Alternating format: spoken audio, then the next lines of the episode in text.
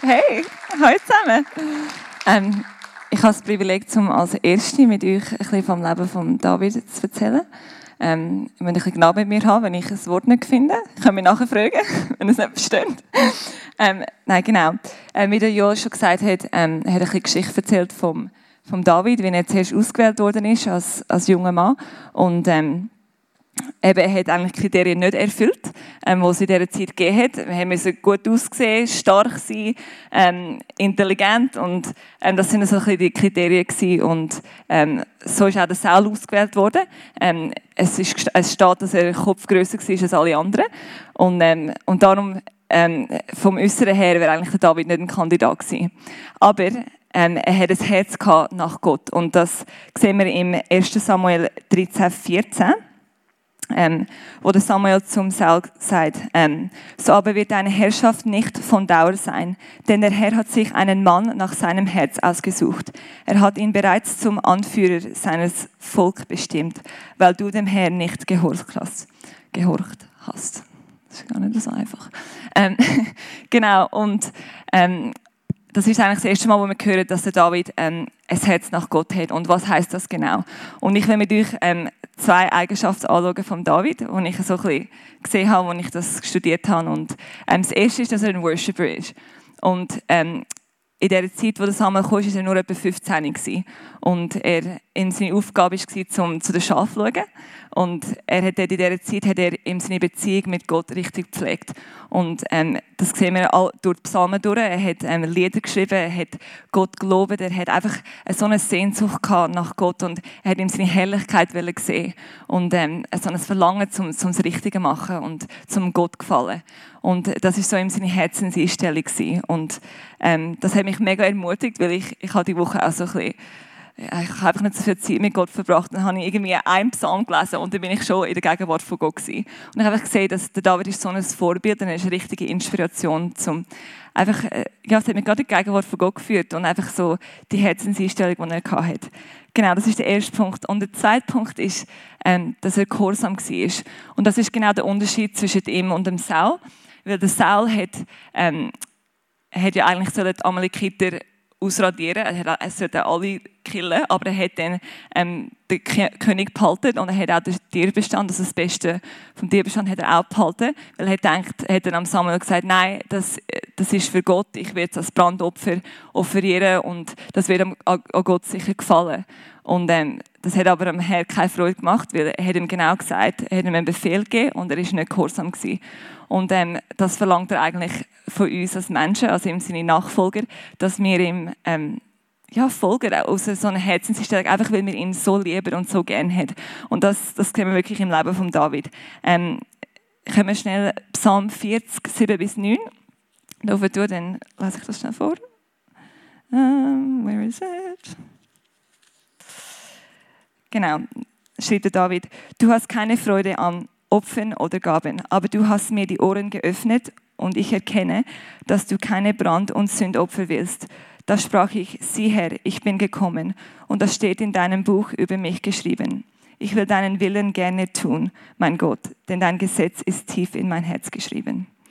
Ähm, und ich finde das so wunderschön. Es, es, hat mich einfach voll inspiriert. Und, und das will ich eigentlich auch euch weitergeben und euch ermutigen, dass ihr einfach die Herzenseinstellung haben, dass ihr nicht ähm, jemanden braucht da oben, wo ich ermutige, zum, zum in Gegenwart von Gott zu kommen, aber dass ihr hinter verschlossenen Türen einfach den Herr arbeitet und die Beziehung mit ihm pflegen. Und dass, wenn ihr am Sonntag in die Kirche kommt, dass ihr schon so voll the presence of God sind, dass, ihr, dass die um mich kommen, einfach das spüren und, äh, und ja, dass wir einander können ermutigen können. Und das ist eigentlich ein bisschen mein Herz heute Morgen. Und, ähm, weil das hat mich ein bisschen zurückgenommen, weil ich dachte, ist mein Herz richtig? Will ich den Willen von Gott tun? Bin ich da oben, wenn ich da oben an einem Sonntag stehe, ist mein Herz richtig, recht bevor Gott? Und sorry, my words are failing now, so I'm gonna stop. Und, äh, aber ihr versteht, was ich meine und ich hoffe, das hat euch ein bisschen ermutigt. Und ja, jetzt gehen wir zurück zum Joel. Ja, genau. Ähm, und das Thema ist, sich seiner Angst stellen. Also zum Einstieg eine Frage, wie überwindest du deine Angst? Ähm, wir steigen jetzt direkt in diesen Konflikt zwischen den äh, Israelitern und den Philistern ein. Jetzt betritt Goliath dieses Schlachtfeld äh, drei Meter groß, 50 Kilogramm schwere Rüstung, also rechter furchteinflößender Krieger, äh, tritt vor die Israeliten hin und sagt, ähm, sie sollen sich einen Krieger erwählen, der ihm entgegentritt. Wenn er diesen, wenn er Goliath besiegen kann, würden sich die äh, Philister unterwerfen und eben umgekehrt. Der Goliath ist so furchteinflößend, dass sich keiner äh, traut, gegen ihn zu kämpfen. Und es steht im 1. Samuel 17,11, als Saul und ganz Israel diese Worte des Philisters hörten, entsetzten sie sich und fürchteten sich sehr. Ähm, also selbst Saul, der König, äh, ist voller Furcht. Ähm, Goliath kommt jetzt die nächsten 40 Tage und 40 Nächte, ähm, macht immer das Gleiche, fordert immer einen Krieg heraus und mehr als einen Monat findet sich niemand, der mutig genug ist, sich gegen Goliath zu stellen. Und jetzt spulen wir ein bisschen vor. Äh, jetzt kommt David, dieser Hirtenjunge, auf Geheiß seines Vaters äh, zu dem Heer, um seine Brüder zu besuchen. Und wie er da gerade ähm, zu diesen Schlacht reinkommt, hört er eben Goliath und hört, dass Goliath wieder wen herausfordert. Er sieht auch, dass die Israeliter fliehen und wirklich vor Furcht nur so zittern.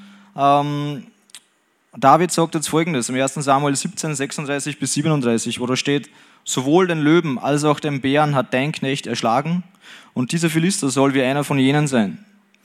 Denn er hat die Schlachtreihen des lebendigen Gottes verhöhnt. Der Herr, der mich von dem Löwen und dem Bären errettet hat, er wird mich auch von diesem Philister erretten. Also man sieht, David hat keine Furcht, David ist wirklich standhaft im Glauben und er ist der festen Überzeugung, gegen Goliath zu kämpfen. Ähm, er tritt vor Goliath und sagt im 1. Samuel 17,45, David aber sprach zu dem Philister, ja, du kommst zu mir mit Schwert und mit Speer und mit Wurfspieß. Ich aber komme zu dir im Namen des Herrn, der Herrscher. Das heißt, David war wirklich ja, standhaft im Glauben. Er war der Überzeugung, dass Gott mit ihm ist. Ähm, und jetzt geschieht das fast Unglaubliche. David, äh, ein Junge mit einer Steinschleuder, besiegt diesen Superkrieger Goliath. Und jetzt stellen wir uns die Frage, was hat Jesus gemacht, wie er Angst gehabt hat? Kurz vor der Kreuzigung ähm, lesen wir in Matthäus 26, 37, und er fing an, betrübt zu werden und ihm graute sehr. Also Jesus hat ja, Todesangst gehabt, oder? Also es, es kennt vielleicht so manche dieses Gebet, das er dann betet und er bittet seinen Vater sogar, dass dieser Kelch an ihm vorübergeht. Äh, und was Jesus in dieser Situation macht, das kann uns auch ein Hinweis sein auf das, was man machen kann, wenn man selber von Angst erfüllt ist. Er betet und bringt alles vor Gott. Also dieser Kelch, von dem man da redet, ähm, jeder kann seinen ganz persönlichen Kelch vor Gott bringen. Und eben die Angst ist nicht bei Gott. Die Angst kommt nicht von Gott. Wenn man Gott wirklich liebt und auf Gott vertraut, kann man so die Angst überwinden. Im 1. Johannes 4,18 steht dazu: Furcht ist nicht in der Liebe, sondern die vollkommene Liebe treibt die Furcht aus. Denn die Furcht hat mit Strafe zu tun. Wer sich nun fürchtet, ist nicht vollkommen geworden in der Liebe. Ja, und ich selbst habe natürlich auch manchmal mit Angst zu tun in meinem Leben. Ähm, so war es vor kurzem. Äh, ich bin beim Coiffeur in Luzern gesessen. genau. Und äh, ich komme da rein und Gem, einer der ähm, äh, Angestellten dort, kommt auf mich zu und ich sehe ein Humpel. Der hat so eine Schiene am Bein und hat den Fuß wirklich nicht benutzen können. Ja. Jetzt sitze ich da beim, beim Friseur, die, die, Dame schneidet mir die Haare und ich habe wirklich gewusst in dem Moment, äh, ich muss für Heilung beten. Ich soll für den Gem einfach beten, dass dieser Fuß wieder komplett geheilt werden kann.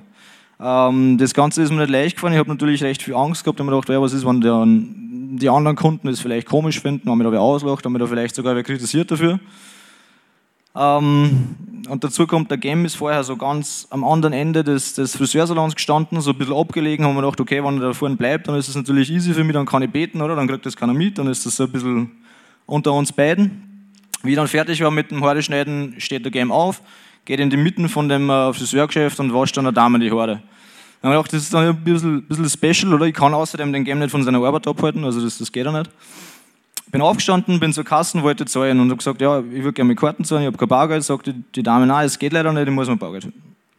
Dann bin ich nach draußen und habe mir gedacht, jetzt kann ich das vielleicht ein bisschen nutzen, äh, dass ich mehr oder weniger beten kann, dafür, dass ich beten kann.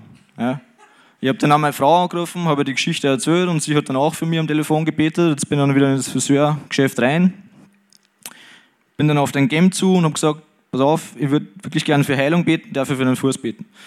Das ist echt schnell wieder vorbei gewesen, also nach 15 Sekunden bin ich dann einfach wieder aus dem Friseursalon raus. Natürlich habe ich vorher Zeit, das, das, das habe ich gemacht.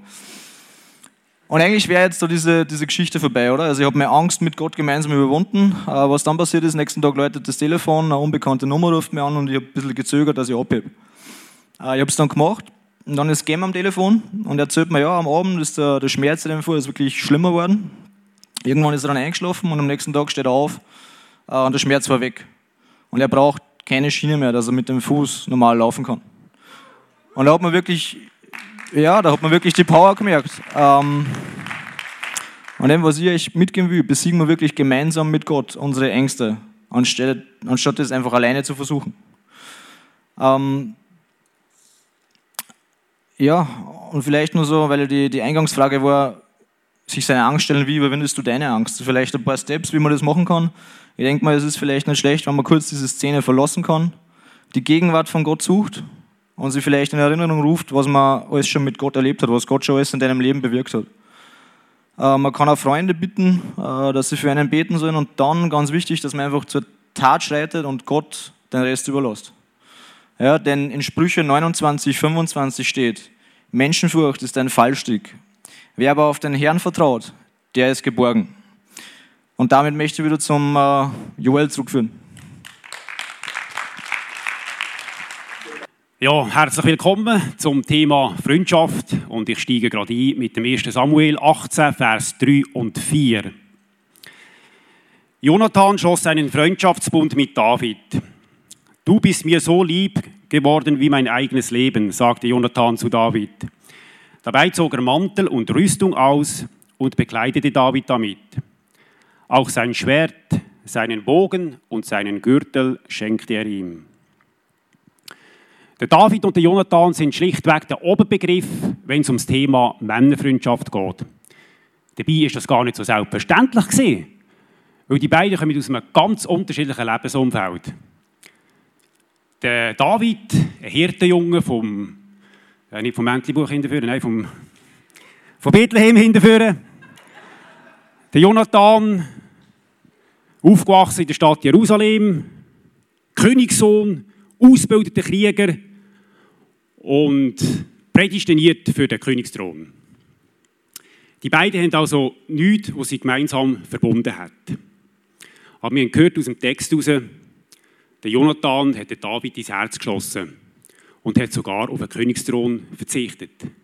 Und hey, ich glaube, das braucht ein bisschen mehr als nur ein bisschen Sympathie. Wer von euch, also mich fasziniert die Freundschaft zwischen David und Jonathan und wer von euch schon so eine Freundschaft erfahren hat, der weiß, wie ausgesprochen kostbar so etwas kann sein kann. Ich pflege seit einigen Jahren so eine Freundschaft mit dem Reto Sigrist. Die meisten kennen ihn. Und auch wir können unterschiedlicher gar nicht sein. Ich bin immerhin etwa fast zehn Jahre älter als er. Aber der Reto ist so der, der, der Visionär, der Leader, der auch etwas anreißt und vorwärts geht. Und ich finde es mega cool, der Jonathan dürfen sein in dieser Freundschaft. Ich mag mich erinnern, ich habe einmal ein paar coole Jeans gekauft und ich habe sie noch nicht einmal richtig getragen. Dort hat der Reto ein paar Hosen gebraucht, dringend ein paar Hosen gebraucht für ein Fest. Und ich habe die Jeans ausgelehnt, aber sie haben mir so gut gepasst, dass ich ihm sie von Herzen gerne geschenkt habe.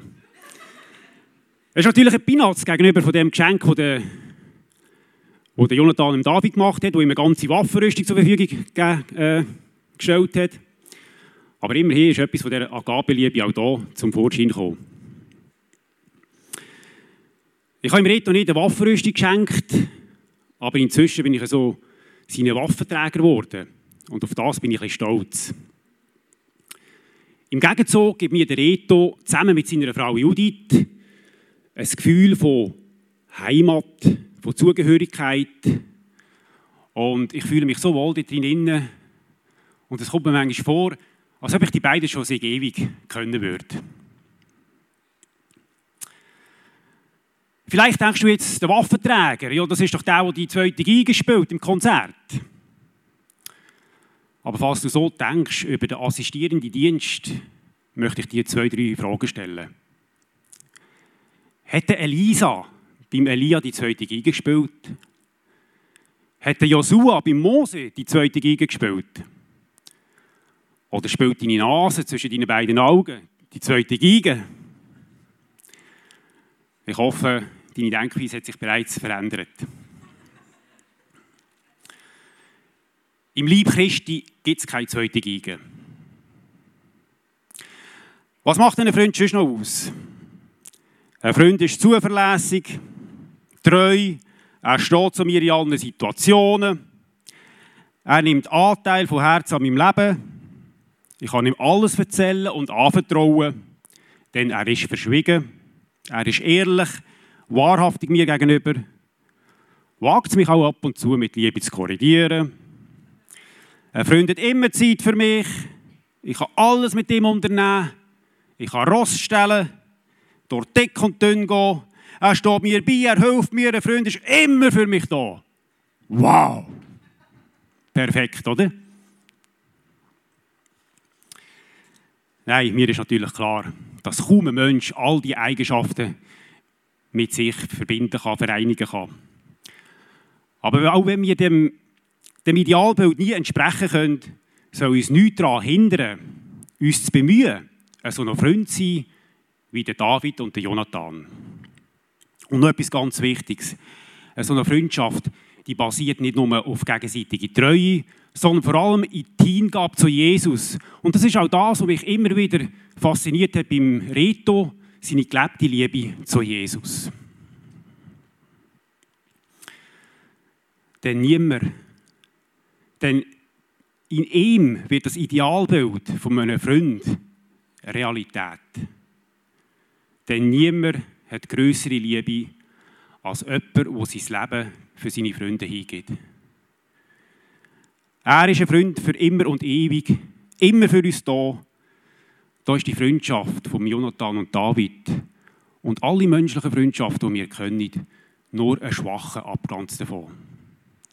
Darum reichen wir unsere Hand unserem Freund Jesus und gehen gesegnet unseren Lebensweg. Amen.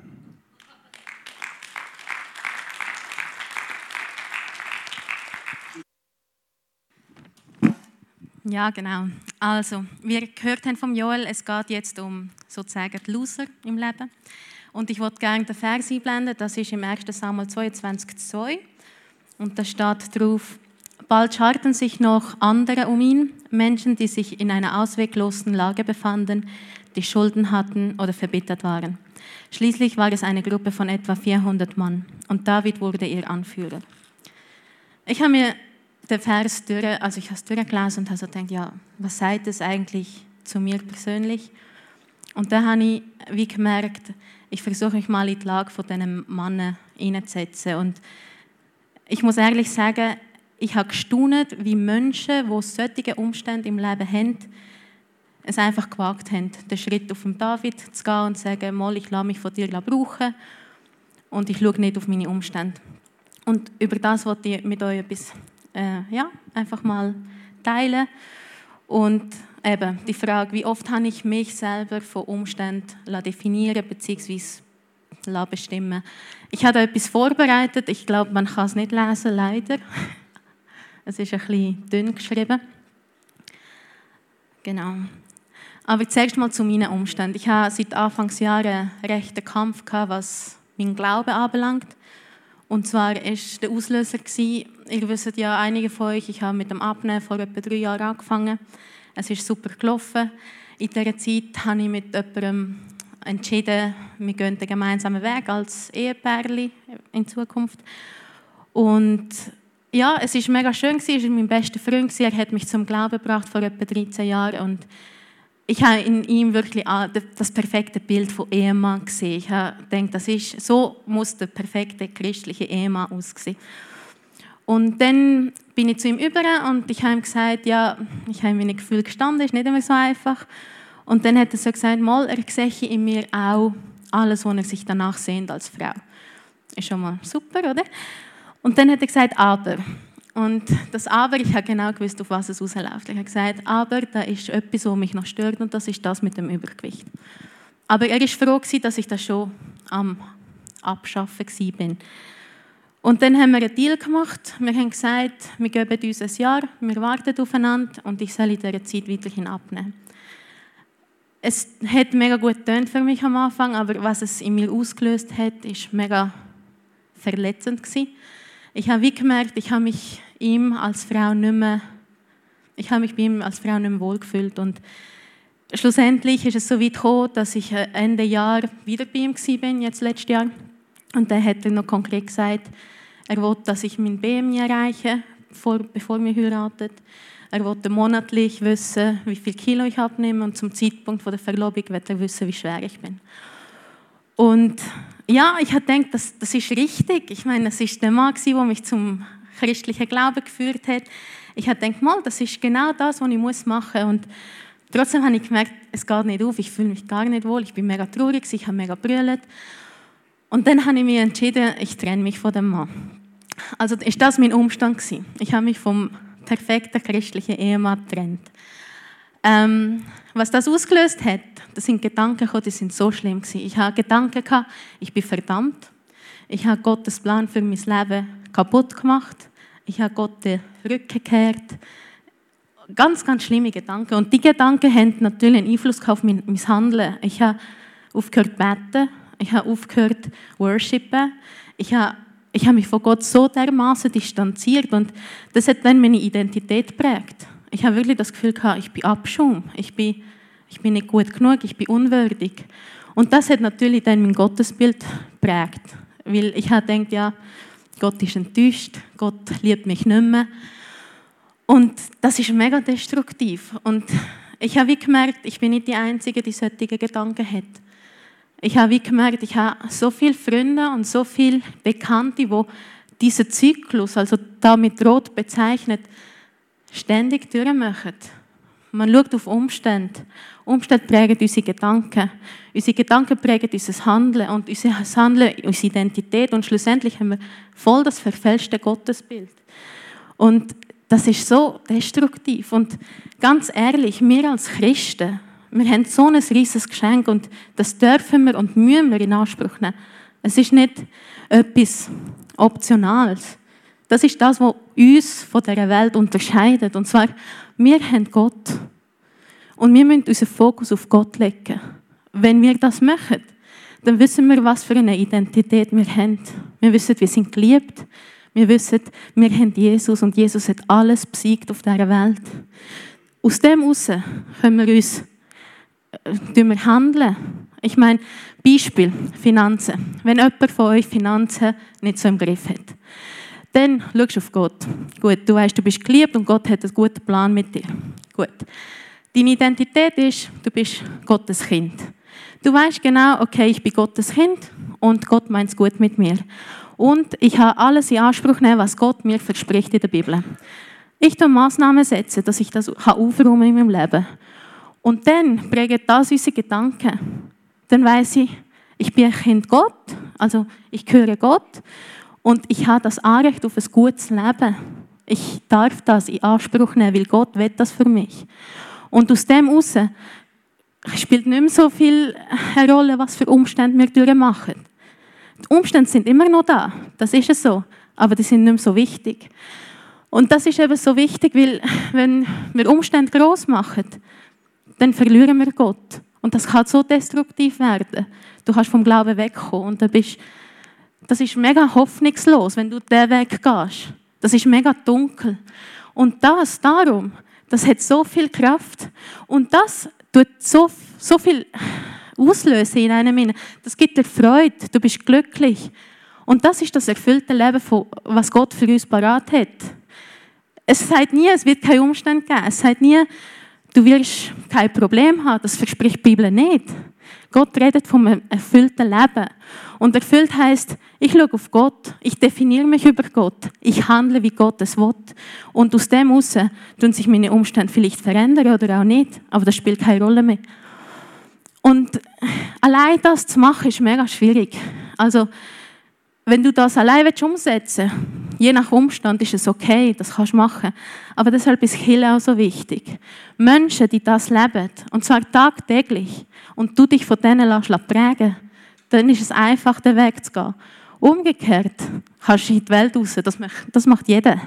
Wirklich jeder. Und deshalb werde ich dich ermutigen, geh in die Kirche, geh in die Small Group, hab Gemeinschaft mit Christen. Weil das, das ist das, was ich für mein Leben Das ist das, was ich für meinen Partner Das ist das, was ich für meine Kinder Das da, das will ich nicht mehr.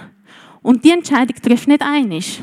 Die triffst jeden Tag, in jeder Situation. Und es ist eine Entscheidung. Auf was schaust du? Auf deine Umstände oder auf Gott? Genau.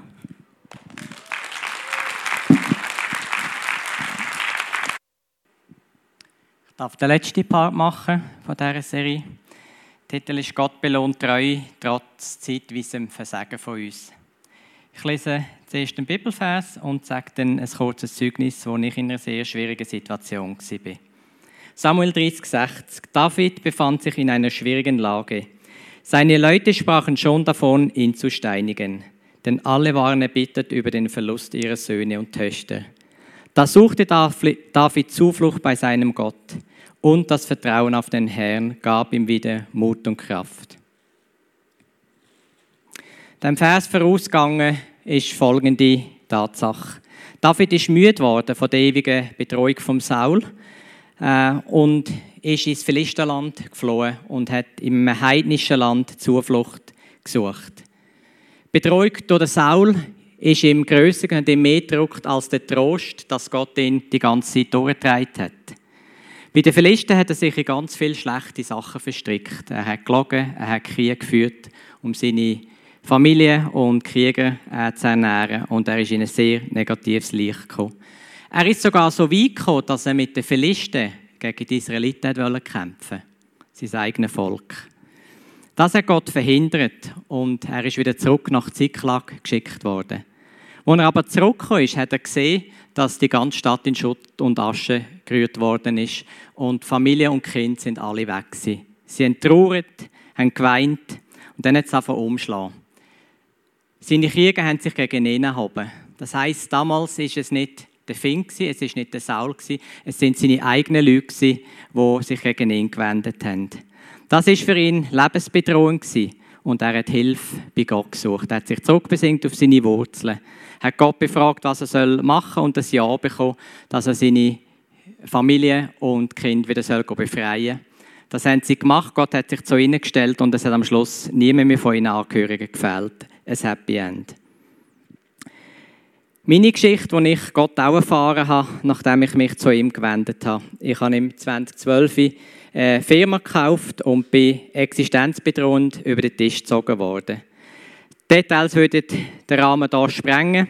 Ich möchte noch eine Aussage von meinem Rechtsanwalt zitieren, die ich zur Rat sage. Er hat gesagt, er sei Rechtsanwalt, aber er selten solche primitive Fälle.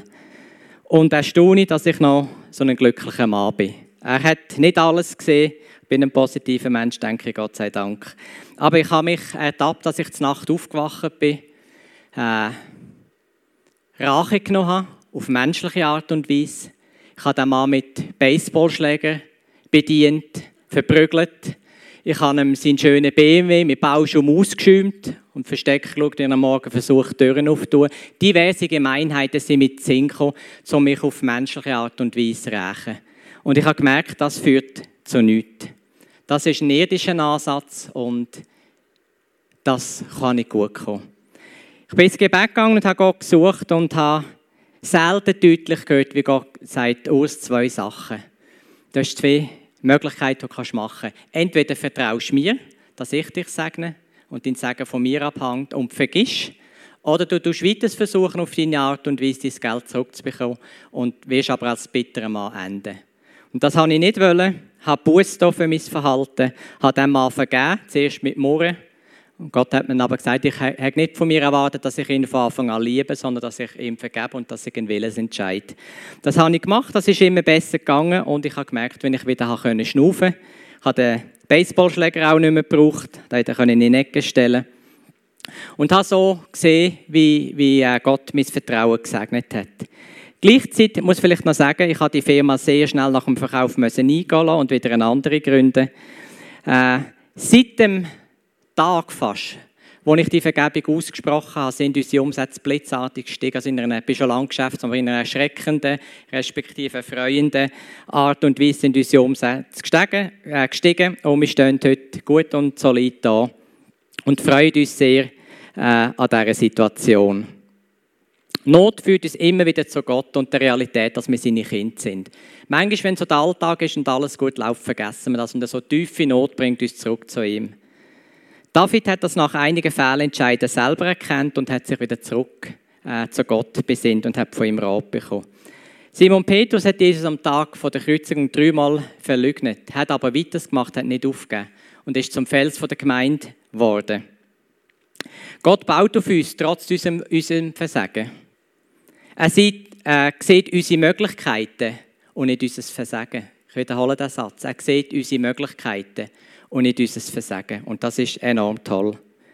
Wie Jesus sollen wir immer wieder uns zu Gott wenden. Jesus ist oft im Garten Gethsemane beten und sollen seine Gedanken und seine Pläne für unser Leben äh, fragen, dass wir nicht auf irdische äh, Wege abtreten, wie ich das anfangs beschrieben habe. Ich werde zum Abschluss noch ein Zitat von Martin Luther äh, lesen, wo auch die menschliche Schwäche zeigt, aber das Vertrauen auf Gott. Es hat den Titel Meine Hoffnung. Mir ist es bisher wegen angeborener Bosheit und Schwachheit, sagt Luther, unmöglich gewesen, den Forderungen Gottes zu genügen. Wenn ich nicht glauben darf, dass Gott mir um Christi willen dies täglich beweinte Zurückbleiben vergebe, so ist's aus mit mir. Ich muss verzweifeln, aber das lasse ich bleiben. Wie Judas an den Baum mich hängen, das lasse ich sein. Ich hänge mich an den Hals oder Fuß Christi wie die Sünderin. Ob ich auch noch schlechter bin als diese, ich halte meinen Herrn fest. Dann spricht der Vater, dieses Anhängsel muss auch durch. Er hat zwar nicht, nichts gehalten und alle deine Gebote übertreten, Vater, aber er hängt sich an mich was will's? Ich starb für ihn. Ich starb auch für ihn. Lass ihn durchschlüpfen. Das soll mein Glaube sein. Und das soll auch unser Glaube sein. Sind gesegnet.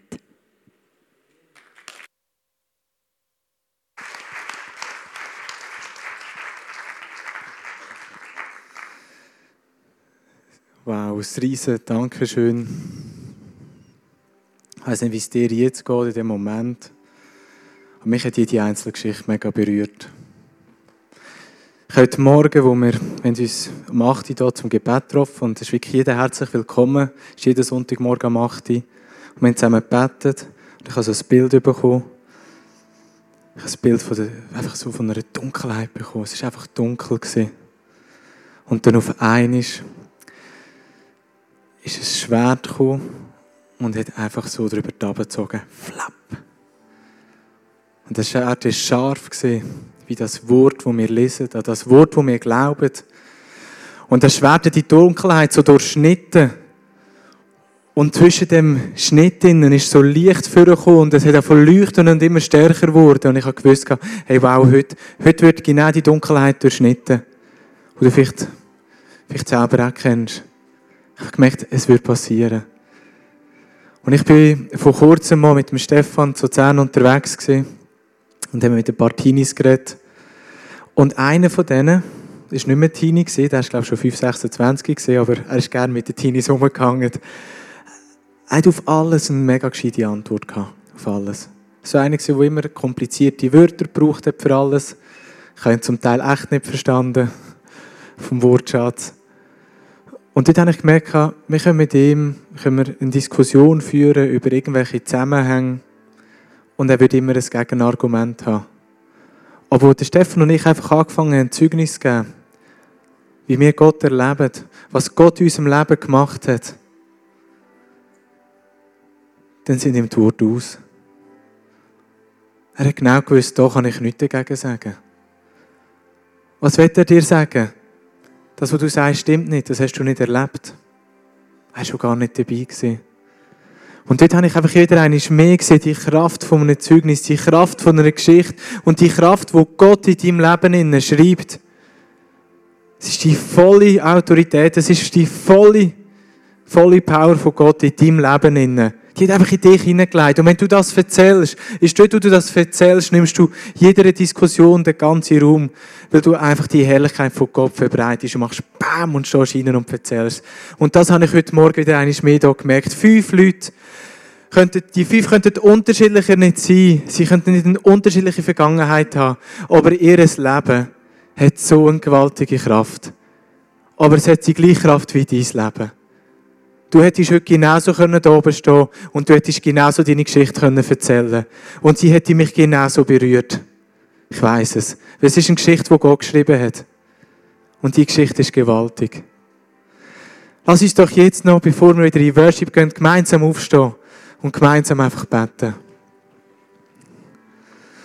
Ah, Jesus Vater, ich danke dir. Ich danke dir, dass du bist ein Gott, der, der Geschichte schreibt. Du bist ein Gott, der unsere Geschichte schreibt.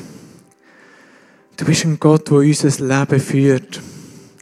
Wo wirklich, so wie im Psalm 119, die Leuchte ist vor unseren Füßen. Und das Licht auf unserem Weg ist, wo wir wissen, bei dir, bei dir sind wir in Sicherheit, bei dir sind wir in deiner Gnade, bei dir sind wir in der Freiheit, ja.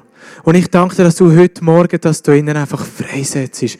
Dass du es jetzt einfach nein, so richtig ausgießt. Jeder einzelne Gedanke, wo du gesetzt hast, jedes Herz, das heute berührt worden ist, ja, gang dort drinnen weiter. Lass den Samen, der in deinem Herzen jetzt gepflanzt worden ist, lass ihn aufkeimen. Lass ihn wachsen. Und lass Frucht daraus rauskommen, ja. Ja, egal. Hier die Geschichte, auch das, was man von David lehrt. Gang in die Wochen rein, gang heute wieder in die Anbetung rein, wo du einfach Gott gross machst. Wo du merkst, wenn du einen Vers lesest, es lenkt der eine Vers und du kommst in die Herrlichkeit rein, wie es Lina erzählt hat. Es lenkt, weil es ist nur das Herz, das zählt. Wenn du am Not stehst und du spürst die Angst, ich setze es über dich gerade frei, Stand Angesicht zu Angesicht mit deiner Angst, weil du weißt, Gott hat es für dich vorbereitet. Lass dir eine Menschenfurcht in deinem Leben keine, keine Macht. Überwind sie immer wieder von Neuem, weil du mit Gott bist und er die Geschichte in deinem Leben schreibt, ja. Such die Freunde, die auch mit Jesus unterwegs sind. Such die Freunde, die Nachfolger sind, die Jesus von ganzem Herzen lieben. Weil das sind Freundschaften, die einfach etwas übersteigen. Und zwar und auch etwas überwindet, den Egoismus. Ich setze das über dir auch einfach frei. Dass du Freundschaften hast, die gesund sind und Freundschaften, die dich stärken und dir zur Seite stehen. Freundschaften, die dir zujubeln, ja. Und dass du Freunde hast, wo du darfst einfach der Waffenträger sein und dass du Freunde hast, die dein Waffenträger sind. Dass du einfach die Stärkung hast auf einer übernatürlichen Ebene, ja. Ja, und das soll in deinem Leben auch einfach auch kein Umstand soll grösser sein als Gott. Ja, lass das in deinem Herzen jetzt einfließen. Wirklich in erster Linie zu Gott gehen. Und das Bild, das du von Gott hast, dass du das aus der Bibel nimmst, aus dem Wort, aus der Wahrheit, das Wort, wo die Finsternis durchschneidet und das Licht rauskommt, dass das Licht in deinem Leben einfach wirklich durchbricht und deinem Leben in sich ausbreitet, dort, wo du bist. Ah, yes, ja. Gang einfach den Weg und soll über dich freigesetzt sein. Wir gehen jetzt in die Zeit vom Worship und bring das an. Überleg dir auch, hey, was hat mich das in mir innen losgelöst? Ja, und wir werden Leute haben, die für dich beten, links und rechts. Ich sage jetzt das so spontan, die, die predigt haben, teilt doch links und rechts euch auf und wenn du da innen bist und du jetzt gerade Gebet brauchst, weil du vielleicht Ermutigung brauchst, du vielleicht die Liebe merkst, hey, es ist vertrocknet, ich muss es wieder mehr spüren, dann gang zu diesen Leuten und sie würden für dich beten und bete mit ihnen zusammen. Amen.